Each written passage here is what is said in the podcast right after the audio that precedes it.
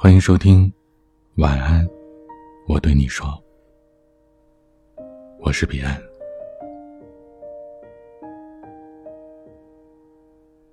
二十九岁，石榴靠着一腔热情和一首好诗，娶到了布谷。三十岁，石榴因为一厢情愿和无用之诗。让布谷变成了自己的前妻。布谷走的时候，什么都没带走，什么也没留下。石榴不甘心，他翻遍了屋子，终于找到了当年恋爱时布谷亲手做的一个釉色花瓶。石榴这个名字。是他身边一茬又一茬的朋友，统一给他取的外号。但凡跟他熟悉点的朋友，都觉得他的心剥开了，一定是石榴的样子，藏了一粒又一粒的小念头。男人有这么多小念头，在男人的眼里是一件非常娘们儿的事儿，但是在情窦初开的小丫头眼里，这种带着点对世界比他们略微多那么一点的见识的忧郁，简直是太帅了，帅成了一把刀，刀刀致命。跟布谷分道扬镳之后，石榴有那么几年是真的风光。他还在写诗，但也开了一家投资公司，终于是赚的酒肉和朋友一个都不用愁。但他从不交女朋友，因为身边的姑娘实在太多，他谁也不能辜负，就只能轮换着带出来，跟朋友喝酒，跟山川叙旧。在连绵不绝的热闹里，石榴觉得自己是一天比一天孤独。于是，石榴写的诗，一天比一天多。市里边大小报纸、杂志，各种类型的刊物，都刊登过石榴的事。前两年，他还出了一个诗集。最得意的时候，石榴给布谷打过一次电话。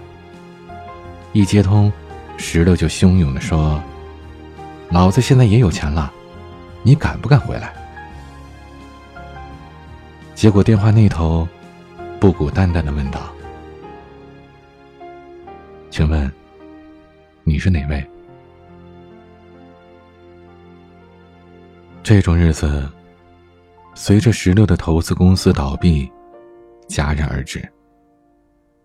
于是，以前一边给人递着印着公司总裁的名片，一边小心又得意的透露自己还是一个诗人的石榴，现在对他的诗人身份是绝口不提。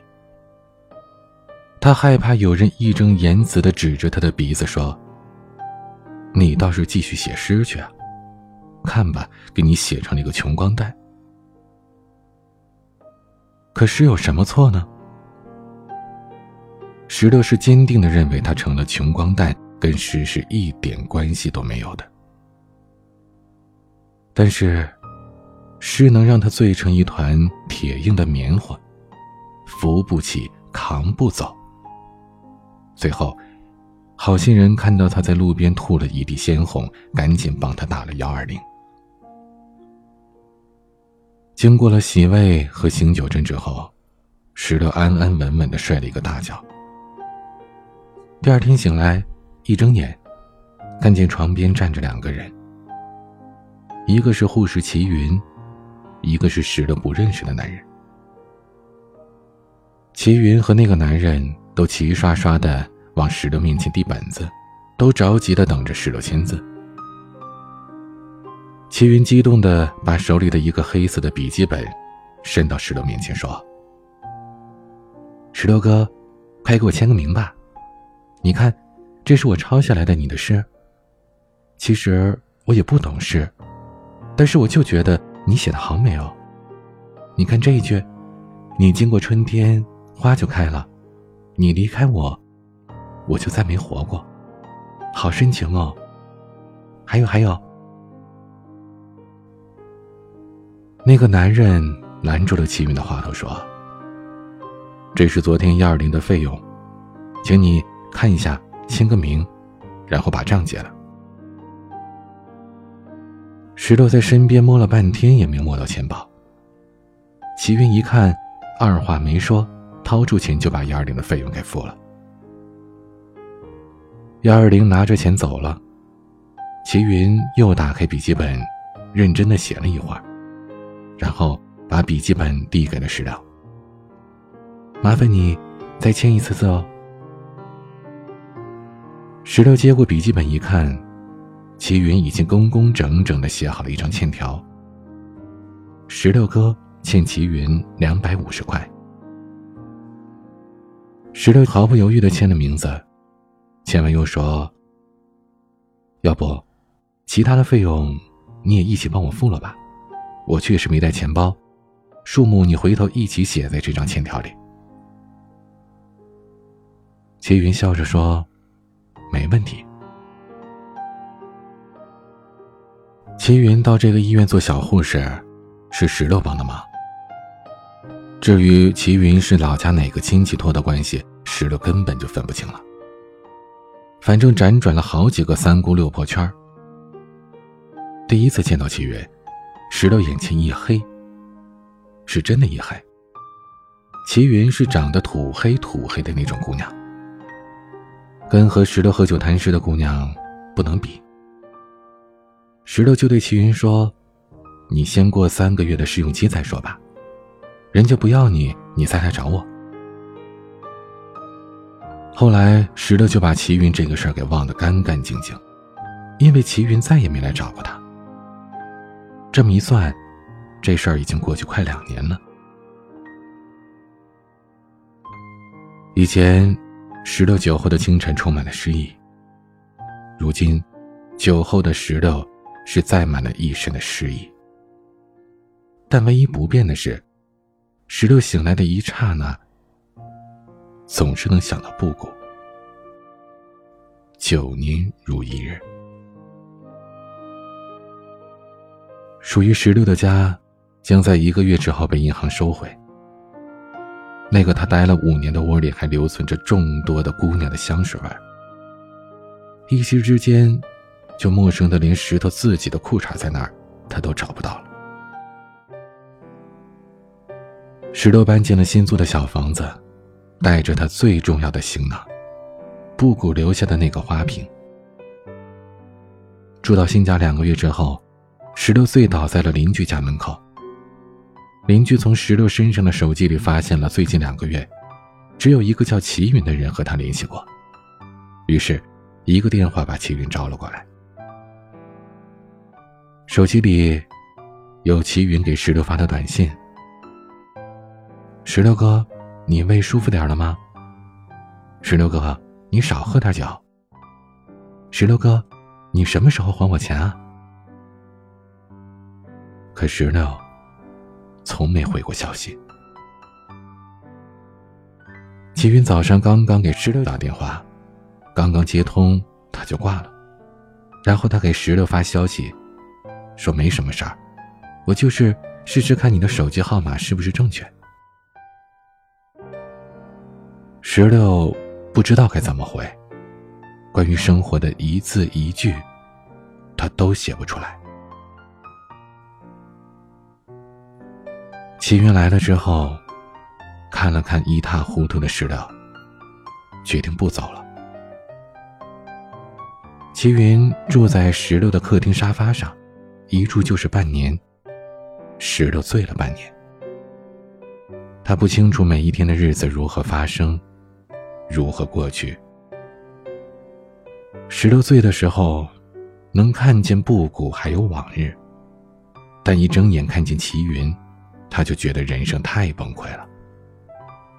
但是齐云不肯走，他也从来不对石榴说一些让他清醒或者重新振作的鸡汤。他还是那么黑，但黑的安静，又沉稳。但平衡，被一个清脆的早晨打破了。齐云打扫卫生时失手摔碎了那个釉色花瓶。石榴看着一地的碎渣渣，隔夜的酒气又重新冲了上来。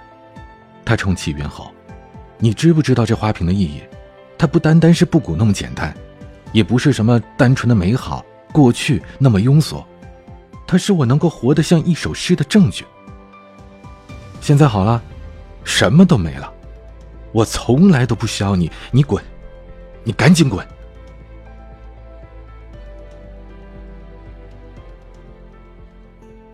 齐云拿起了扫把，说：“那也要先打扫干净啊，不然扎脚。”石榴夺了齐云的扫把，扔了出去。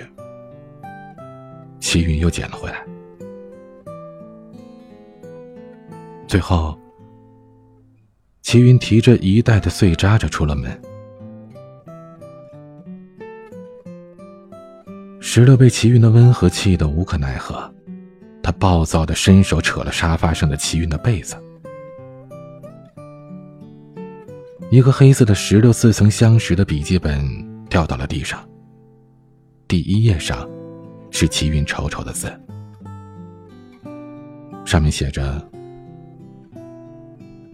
我不会写诗，但是我愿意为你写一辈子欠条。石头翻开了笔记本，里边一页一页的关于水费、电费、米费、菜费等等的欠条，记了一项又一项，甚至还有一页是石榴的内裤费。每一张欠条下面都是石榴的亲笔签名。三月十八日，石榴哥欠齐云六元，兰州拉面还挺香。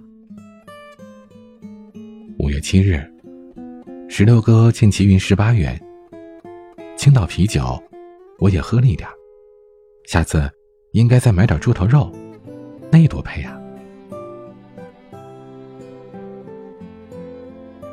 石头捧着笔记本，心颤抖的不知所措。齐云拎着破碎的花瓶出门时，遇见了邻居。邻居问他：“这么早就出去买菜呀？”齐云笑着说：“是啊，早一点儿，菜新鲜。”今天的晚安曲是陈粒的虚拟。我是彼岸，我不会写诗，但我愿意一辈子对你说晚安。固执有趣的零星，固执无聊。的有趣，平平淡淡关注了情绪，固执声音的意义，固执空洞的声音，摇摇晃晃情绪却